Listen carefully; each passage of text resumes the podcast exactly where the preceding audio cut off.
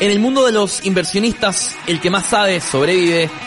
Los inversionistas somos seres en constante transformación. Para bien o para mal, tú eliges. Si elegiste ser el mejor, llegaste al lugar indicado. Aquí aprenderás tips de líderes de diferentes manadas que te enseñarán nuevos ángulos y miradas para que te conviertas en una mejor versión de ti. Un Inversapiens con múltiples conocimientos, olfato fino y visión estratégica. Un ser evolucionado que sabe moverse en todos los lugares, empresas y mercados. No peligra su dinero, consigue mejores trabajos y el miedo no no lo paraliza. Bienvenidos a Inversapiens, transformándose en inversionistas. Con ustedes, Nicolás Magner.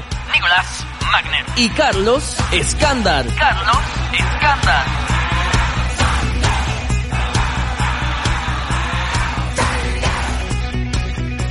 Hola amigos, ¿cómo están? Bienvenidos al episodio número 25 de Inversapiens. Mi nombre es Nicolás Magner y seré su anfitrión en este episodio. Cabe destacar que este es un episodio muy especial, pues lo voy a grabar solo. Eh, no está conmigo hoy mi amigo y socio Carlos Escándar. Le explico básicamente porque estamos en febrero y en febrero en Chile hay receso y yo estoy de vacaciones. Así que para suerte o para disgusto, espero que de muchos, eh, no va a estar con nosotros eh, nuestro amigo Carlos. Eh, para mí ha sido muy difícil animarme a grabar este capítulo, pero nuestra planificación exigía que teníamos que terminar con el episodio 25 para cerrar la primera temporada del podcast y lo voy a grabar igual, obviamente con el consentimiento de Carlos. ¿ya? Yo espero que se le eche mucho de menos, voy a hacer mi máximo esfuerzo para que no, pero sí espero que durante la segunda semana de marzo, que es cuando vamos a retomar la segunda temporada de Inversapiens, ya esté conmigo Carlos para que podamos hacer nuestra rutina clásica para ayudarles a mejorar sus inversiones. Antes de partir con este capítulo y explicarles básicamente de qué se trata, les agradezco muchísimo que nos puedan recomendar, que le puedan decir a algún amigo cómo escucharnos, ya sea desde desde Spotify, desde iTunes o desde iBox.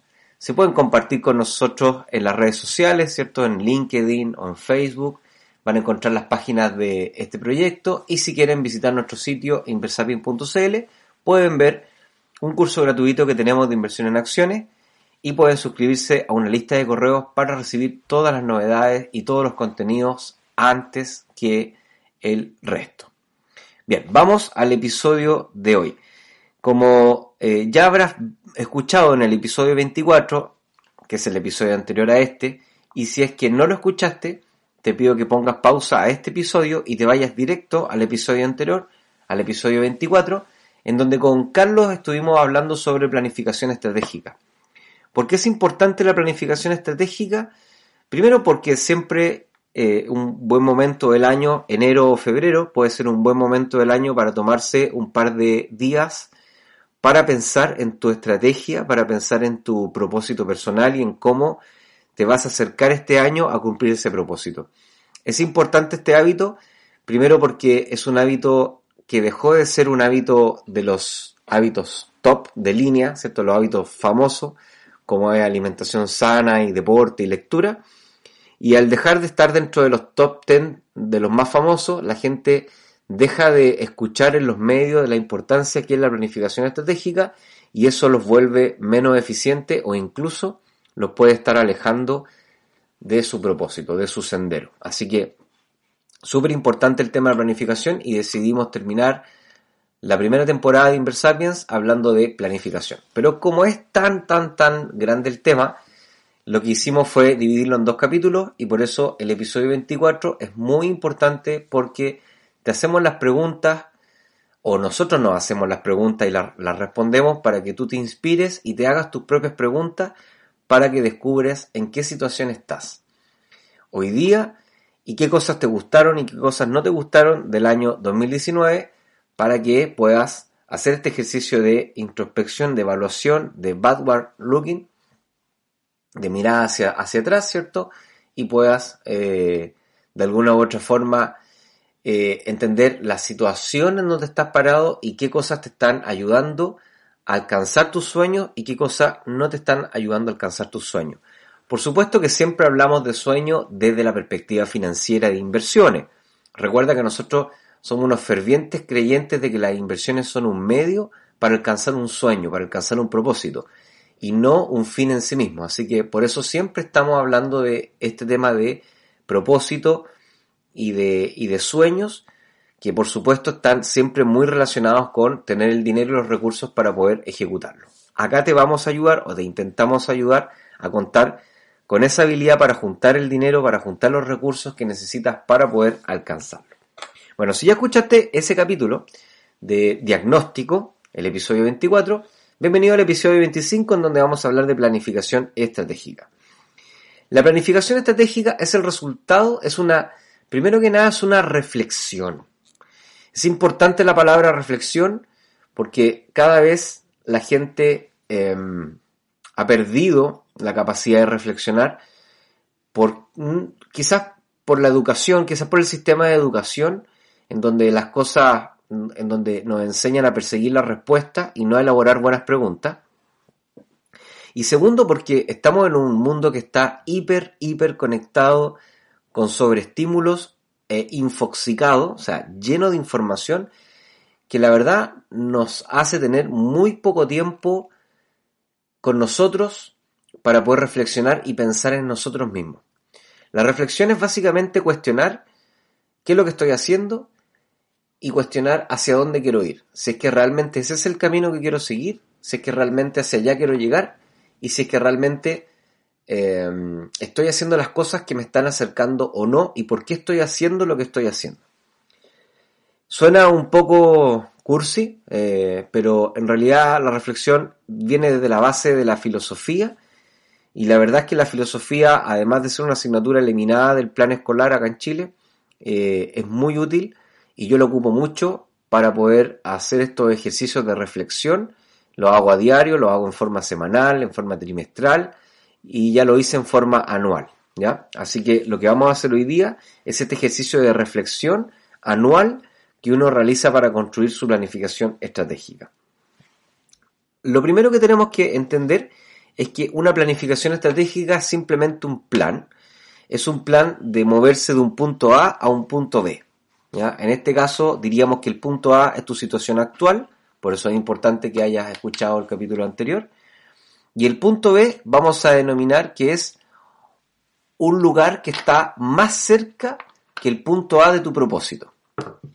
Eh, en términos prácticos, no significa que vas a cumplir tu sueño este año, no vas a llegar a tu sueño este año, pero lo importante es que te puedas acercar a ese sueño. Ya sea un sueño, por ejemplo, de emprender, ya sea un sueño de viajar, ya sea un sueño de estudiar, ya sea un sueño de eh, construir una situación familiar, ya sea un sueño de comprar una casa o un departamento para invertir, ya sea un sueño de tener un portafolio de acciones, cualquier sueño, el que sea, eh, lo que tenemos que poner en, perspectiva es que es una situación futura y para que puedas tener clara esa situación futura es importante que tengas claro tu propósito. Para eso hay varios episodios de propósito que tienes que escuchar. Puedes meterte a la página y buscar los episodios de propósito. Y una vez que construyas tu propósito y tu visión personal, cómo te quieres ver en el futuro, en 5 años más o en 10 años más, entonces va a ser mucho más sencillo poder mirar desde la situación actual cómo me puedo ir moviendo hacia allá. Ya sea, por ejemplo, si es que hoy día estás trabajando en una empresa y quieres el día de mañana ser un emprendedor, entonces la pregunta es, ¿qué tengo que hacer este año para poder acercarme a ese sueño de tener, de vivir, ¿cierto?, desde mi propio, desde mi propia empresa. Entonces, eh, la planificación es eso, es simplemente un plan. Algunos mitos de la planificación, el más importante es que ese plan no puede cambiar. Y eso realmente es un mito que hay que destruir porque las planificaciones están realmente hechas para poder cambiar, pero cambiar dentro de un eje. Me explico. Es distinto levantarse cada día sin un plan y durante el día descubrir qué actividad es la más adecuada de acuerdo a una, a una meta de mayor envergadura que tener una lista de actividades que realizar y tomar la elección si ese día se va a hacer la actividad 1 o la actividad 32 de tu plan. Es decir, dentro de la planificación estratégica permite tener flexibilidad, mucha flexibilidad de hecho, pero sin embargo la flexibilidad no se puede confundir con el desorden y no se puede confundir con la improvisación. La planificación estratégica es un plan que es muy flexible y que te aleja de vivir un día sin sentido, un día en donde no te acerques a tu propósito o un día en donde pierdas el tiempo, que hoy día sin lugar a dudas es lo más valioso. Así que el principal, ese es un mito importante. Y el segundo mito es que las organizaciones, las empresas o los países se planifican y las personas no. Y la verdad es que no. La planificación puede ser utilizada en muchas escalas y ámbitos de tu vida. Yo en general lo utilizo mucho en el ámbito personal, pero igual trato de hacer planificaciones con mi familia, trato de hacer planificaciones con mis grupos de trabajo, hago planificaciones para el podcast, este de Inversapien, y también tengo planificaciones a nivel corporativo. Así que en realidad la planificación puede ser a nivel individual, debe ser a nivel individual y también deben haber ejercicios de planificación a nivel organizacional. Por supuesto que es obvio que las empresas hacen planificación porque les permiten comunicar el plan a más personas. No es obvio hacer planificación personal porque lógicamente tú no te tienes que comunicar nada a ti mismo. Pero sí es un ejercicio muy importante para hacer reflexión de dónde estoy, reflexión hacia dónde quiero ir y reflexionar respecto a las actividades que tengo que hacer para acercarme a ese, a ese punto en el futuro. Y también es un ejercicio muy importante para no perder el tiempo. ¿Qué es no perder el tiempo? Vivir un día sin sentido, vivir un día en donde no hice actividades que me permitiesen acercarme a este sueño eh, que tengo del futuro. Bien, entonces, una vez vistos esos dos eh, mitos, lo importante ahora es hablar sobre los elementos que tiene la planificación estratégica. Y la planificación estratégica yo te diría que, tiene eh, dos ejes que son importantes. Diríamos, bien digo, dos ejes que son importantes. El eje de los objetivos, si lo quieres anotar por ahí, y el eje de las actividades. ¿ya? O sea, un plan estratégico tiene que tener objetivos y tiene que tener actividades. Ven que te explico. Los objetivos que uno desarrolla en un plan estratégico tienen dos niveles.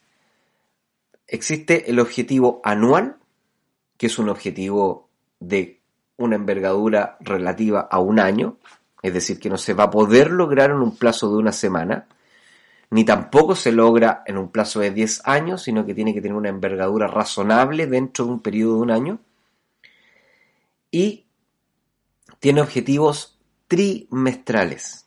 Es decir, ese objetivo anual se debería descomponer en objetivos trimestrales.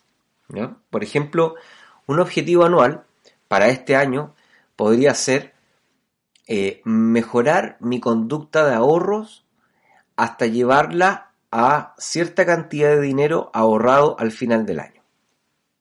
Por ejemplo, imagínate que tu situación actual tú no has ahorrado nunca o si has ahorrado ha sido en forma muy esporádica y sientes que te gustaría ser más consistente con tu ahorro para poder ser el día mañana poder invertir ese ahorro en los mercados financieros. Entonces, un buen objetivo sería ahorrar ahorrar cierta cantidad de dinero que sea una cantidad equivalente a lo que tú puedes ahorrar en el año, de acuerdo a tu salario y de acuerdo a los 12 meses que tiene el año, por supuesto. No vamos a hablar de cifras porque es muy relativo a la persona. Tú sabes perfectamente qué cantidad de dinero tú podrías ahorrar en forma consistente, es decir, no ahorrarlo todo de una vez, sino que decir, mira, me gustaría en un año, voy a poner cifras para poder hacerlo más fácil para mí, eh, para poder explicarlo. Imagínate que en el año tú quieres ahorrar 200 mil pesos mensuales, cada mes.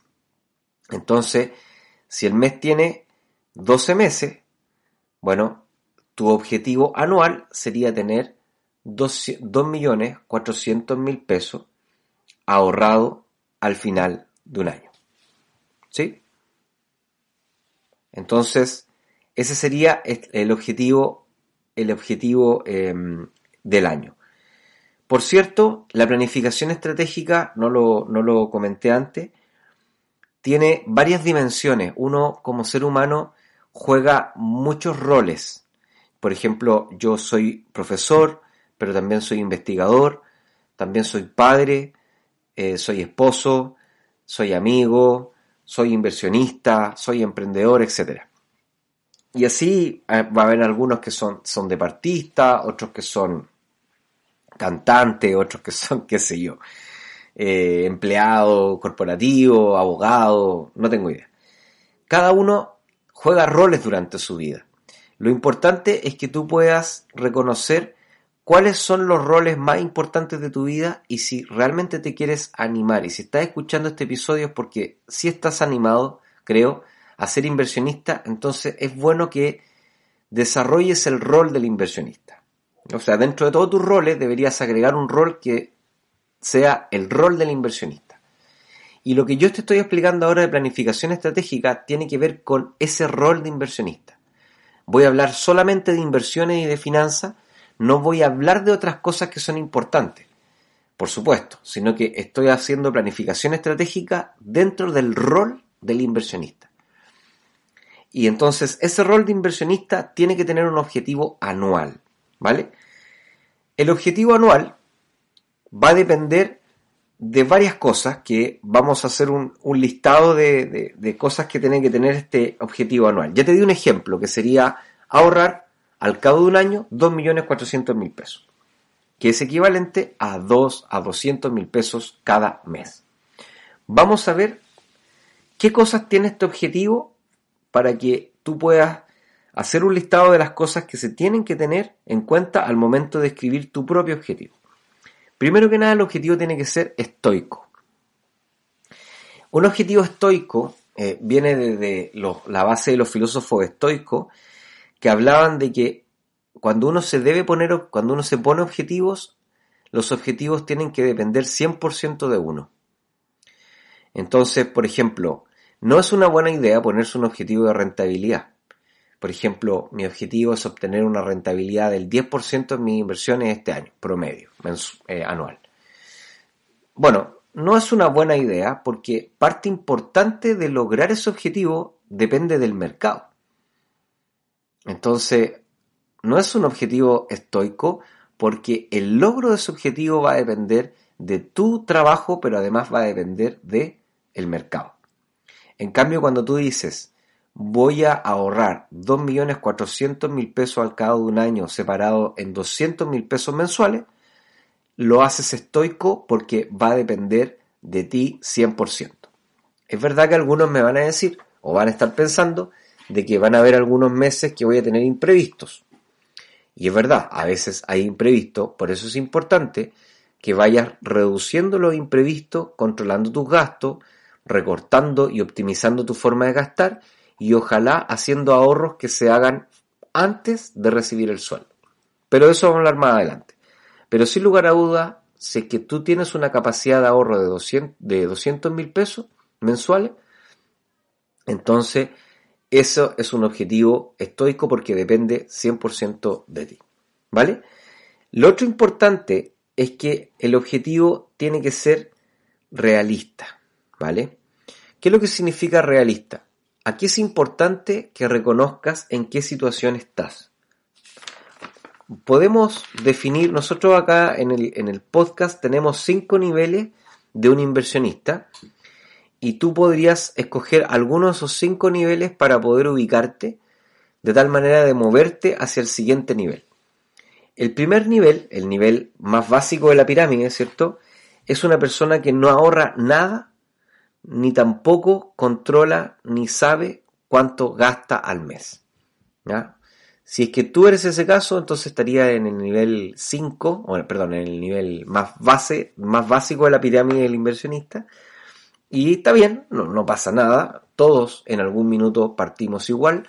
Todos fuimos inconscientes de nuestros gastos, todos fuimos malos ahorradores. Y lo importante es ser consciente de esa situación y ponerse en campaña. Entonces, ser realista significa no ponerse un objetivo que sea voy a ahorrar 2.400.000 pesos en forma constante durante el año si es que estás en el nivel en donde nunca has ahorrado y no conoces los gastos. Tal vez es mucho mejor objetivo ponerse como objetivo anual la tarea de hacer un presupuesto mensual y verificar ese presupuesto mensual para conocer mis gastos durante todo el año. Ah, suena un objetivo poco importante, pero créeme que si estás en este nivel en donde nunca has ahorrado, créeme, te vas a acordar de nosotros, que si cumples con este objetivo de hacer un presupuesto mensual cada uno de los meses del año y comprobar tus gastos respecto al presupuesto que hiciste, te vas a dar cuenta de las inmensas posibilidades de ahorro que tienes. ¿Vale? Entonces, lo importante es ser realista. ¿Cuáles son los otros niveles si te interesa para ubicarte? Podría ser el segundo nivel, es que ahorras en forma esporádica. O sea, si tú dices, mira, no, yo efectivamente ahorro, pero es esporádico. Algún mes lo hago, otro mes no lo hago, algún mes lo hago, otro mes no lo hago, estarías en el nivel 2. ¿Cuál podría ser un buen objetivo para ese nivel? Quizás el nivel de, mira, este año quiero hacer ahorros consistentes durante todos los meses. Entonces ponte el objetivo de que vas a ahorrar, qué sé yo, 2.400.000 al final del año, que es equivalente a 200.000 pesos ahorrados cada mes. De esa forma te vas a mover en forma realista de ser una persona que ahorra en forma esporádica, te vas a acostumbrar a ser una persona que ahorra en forma constante que es el tercer nivel. El tercer nivel es la persona que tiene ahorros constantes a lo largo del año, es decir, que todos los meses, invariante a lo que pase, una proporción de su ingreso se va a ahorrar eh, para su futuro. Eh, no estamos hablando obviamente de la AFP para las personas que trabajan y que tienen que ahorrar en forma obligatoria, sino que estamos hablando de, por ejemplo, una APB o gente que tiene fondo mutuo, gente que tiene seguro con ahorro, gente que tiene una cuenta de ahorro, gente que tiene inversiones o que está pagando un pie de un departamento, qué sé yo. Cualquier tipo de ahorro que sea consistente, constante en el tiempo, te pone en el lugar 3. El lugar 4 es una persona que invierte pero con dificultad, es decir, no sabe bien. Ah, bueno, perdona. Si estás en el nivel 3, ¿cuál sería el objetivo a alcanzar? Sería eh, podrían ser dos, aumentar el ahorro o empezar a invertir ese ahorro, ¿ya? Para llevarte al nivel 4, que es una persona que invierte pero lo hace con dificultad. Es decir, no lo hace constante, no sabe bien cómo se hace. Hay veces que pone el dinero pero lo deja de vigilar o ha perdido dinero, está confundido ese sería el nivel 4 de la pirámide, que es una persona que está invirtiendo, pero porque viene de una base de ahorro que es constante. ¿Cuál sería el objetivo para este Inversapiens? Sería, bueno, hacer cosas que me permitan hacer una base de inversión exitosa. Y eso podría ser, eh, por ejemplo, eh, dedicar eh, por ejemplo, podría ser dedicar 30 minutos diarios a revisar temas relacionados con inversiones y mercado financiero. Podría ser un excelente objetivo alcanzar este año para las personas que están en el punto 4, que tienen ahorro constante, que han invertido pero lo han hecho con dificultad. Y finalmente eh, tenemos el Quinto nivel, que son los inversionistas con éxito, que son las personas que están en un nivel en donde ya están invirtiendo y tienen varias inversiones exitosas dando, dando eh, rentabilidad. ¿Qué objetivo podría ser? Eh, un objetivo para ellos es ser más eficientes con la inversión, es decir, buscar más eficiencia o buscar más rentabilidad. ¿ya? ¿Qué objetivo podría ser? Bueno, eh, por ejemplo, dedicar una hora al día a revisar y gestionar mis inversiones. Podría, por ejemplo, ser una posibilidad. Bien, entonces lo importante es que vayamos resumiendo, los objetivos sean estoicos, ya te dije, estoico, es decir, que dependa de ti, que además sea realista. Otro tema importante es que el objetivo sea alcanzable. Aquí ten cuidado con que el objetivo sea muy básico, es decir, que te aburra, o que sea muy difícil de alcanzar y que finalmente te desincentive, te desmotive. Si tú quieres aprender a jugar tenis, esto es lo que siempre hablo en mi clase, si tú quieres aprender a jugar tenis, tienes tres posibilidades a ver cuál elegirías tú. Jugar con tu hijo de 5 años, imagínate que tienes un hijo de 5 años o con tu sobrino de 5 años, jugar con Roger Federer o jugar con una persona que juegue mejor que tú, pero ligeramente mejor que tú. Entonces, vamos descartando. Jugar con un niño de 5 años es demasiado fome, no aprendería nada porque el niño no me devolvería ninguna pelota. Sería una lata. Me aburriría y dejaría de intentarlo. Jugar con Roger Federer, bueno, obviamente que al principio está entretenido porque le podemos pedir un autógrafo y un par de fotos, pero después no vamos a poder devolver ninguna pelota. Así que también vamos a terminar absolutamente desmotivados y vamos a pensar de que no somos para este deporte. No tenemos dedos para el piano. Entonces nos queda la tercera categoría que es jugar a un nivel que sea mejor al nivel que tengo yo ahora, pero que sea levemente mejor es decir, que sea alcanzable. Poner un objetivo tiene que ser un objetivo que lo puedas alcanzar. Por eso te hablaba de, los, de la pirámide de los cinco niveles. Si no has ahorrado nada, ponte un objetivo que sea alcanzable, que sea hacer un presupuesto y al final de mes comparar tus gastos con ese presupuesto. Ver cuánto te pasaste, por qué te pasaste, en qué ítem te pasaste, qué ítem gastaste menos, etc. Hoy día hay tecnología, hay muchas aplicaciones que te permiten hacer eh, reporte de tus gastos, incluso diarios, que te van a hacer más consciente. Si es que te da lata hacer un presupuesto, bueno, ponte un objetivo más realista todavía para ti que diga revisar mi cuenta de banco una vez a la semana. Revisa tu cuenta de banco y anda controlando tus gastos. Pero sé realista. Hazlo, perdón, hazlo alcanzable. Si no lo haces alcanzable, si dices vas quieres pasar de una situación de no ahorro a una situación de quiero ser un inversionista exitoso, entonces lo más probable es que el mercado te va a pegar un coletazo y vas a quedar tan desincentivado que durante toda tu vida te vas a repetir que tú no eres inversionista, que el mercado financiero no es para ti. Y eso es lo que anda repitiendo la gran mayoría de personas que se dieron por vencidos. Es porque no, no se pusieron objetivos que sean alcanzables. Bien, otra característica es que el objetivo sea específico, es decir, ya te dije, que esté asociado a tu rol. En este caso, tu rol de inversionista. Tú eres inversionista porque todos lo somos.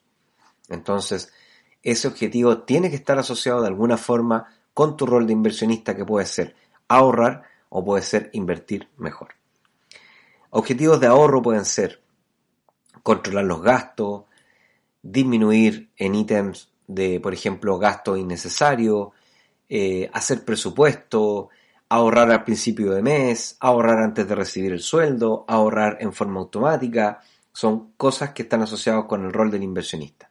Pero también podrían ser otros para ser mejor inversionista, como por ejemplo conocer más de finanzas, estudiar finanzas, eh, escuchar eh, temas relacionados con inversiones, leer algún diario de inversiones, estar al día con lo que está pasando en el mundo de las finanzas, etc tienen que ser objetivos que sean específicos a tu rol, tu rol de inversionista.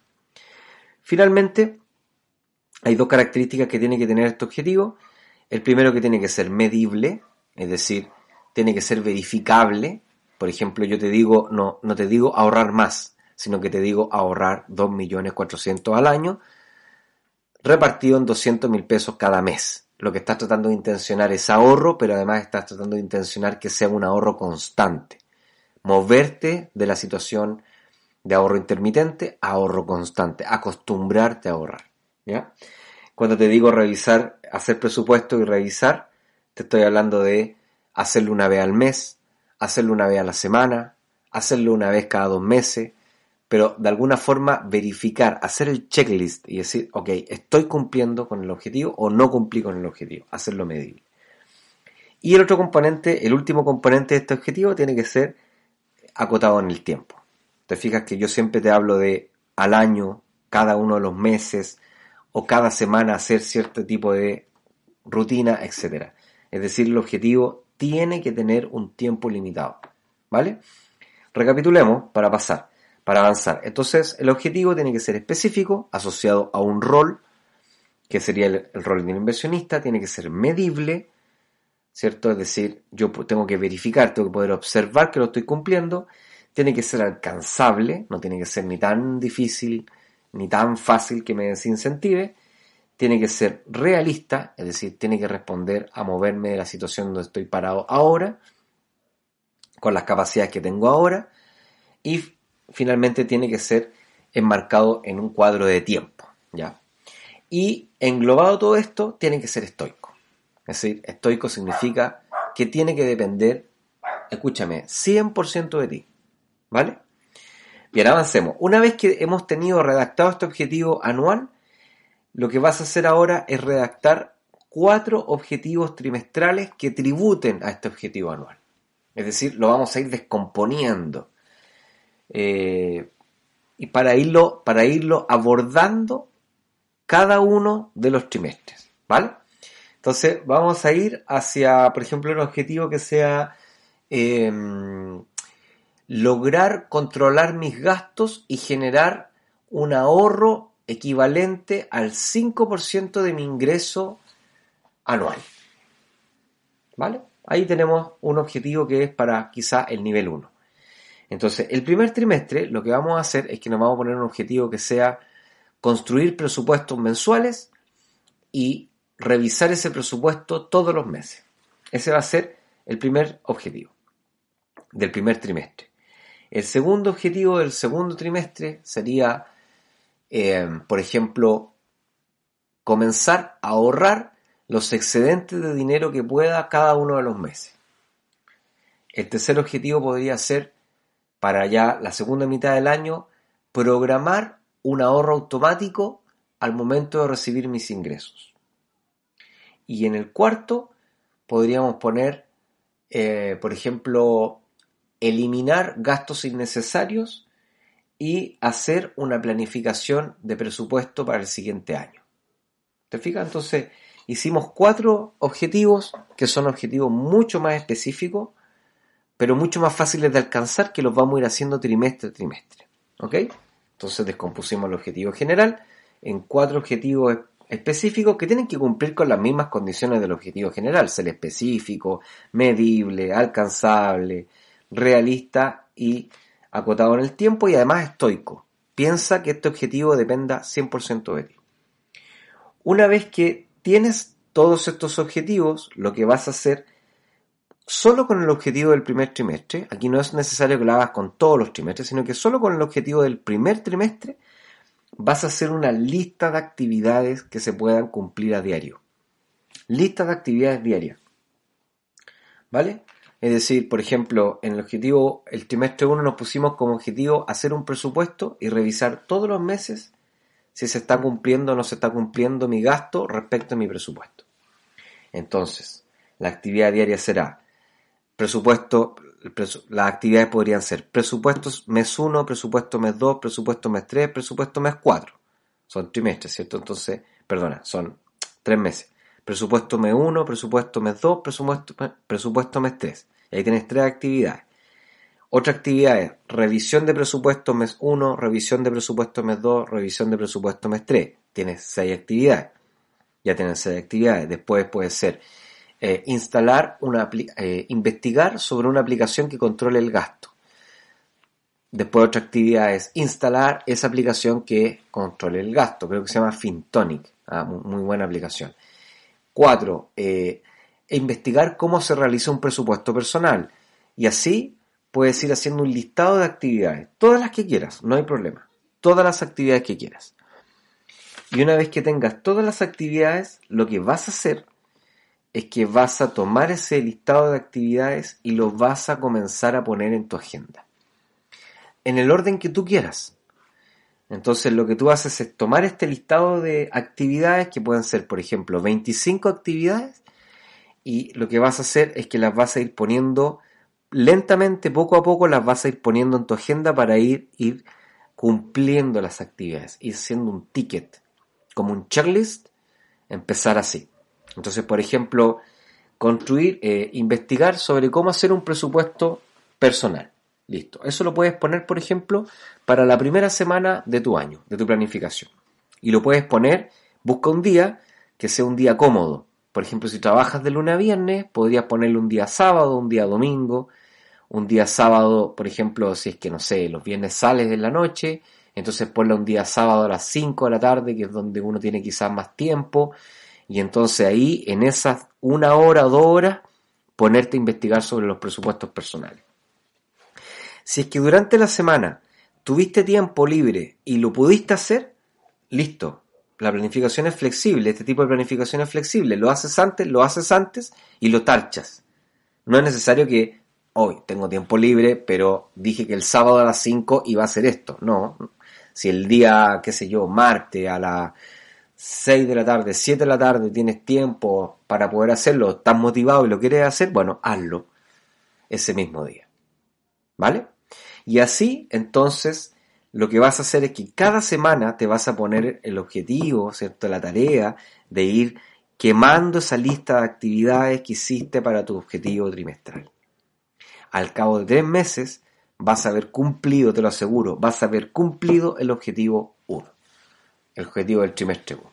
Y así, si lo vas, repitiendo, vas repitiendo el ciclo, ves el, trimestre 2, el objetivo 2, haces el listado de las de que tengas que hacer para el objetivo 2 y vuelves a ir quemar, a quemar actividades en el segundo trimestre. Si te mantienes en esa lógica de planificación estratégica, entonces te aseguro que vas al final del año, vas a haber logrado tu objetivo, vas a haber avanzado. ¿Ok? Bien, eso es más o menos lo que te quería contar. Te echamos muchísimo de menos, Carlos, así que Espero que podamos pronto volver a grabar juntos. Con esto me despido. Despido la primera temporada de un podcast bellísimo que nos tiene enamorados, que es Inversapiens. Son 25 capítulos ininterrumpidos cada semana.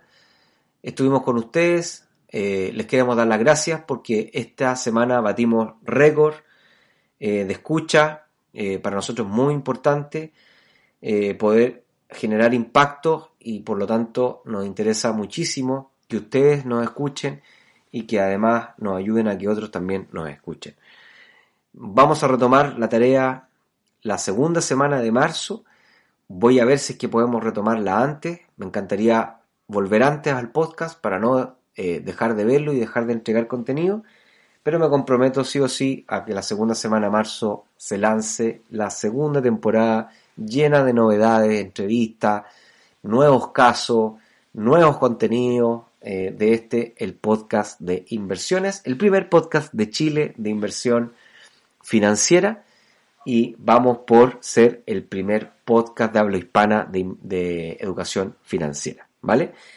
Es un gusto, mi nombre es Nicolás Magner, espero que te haya gustado, haz este ejercicio de planificación, ya sabes, objetivos generales, objetivos trimestrales y lista de actividades.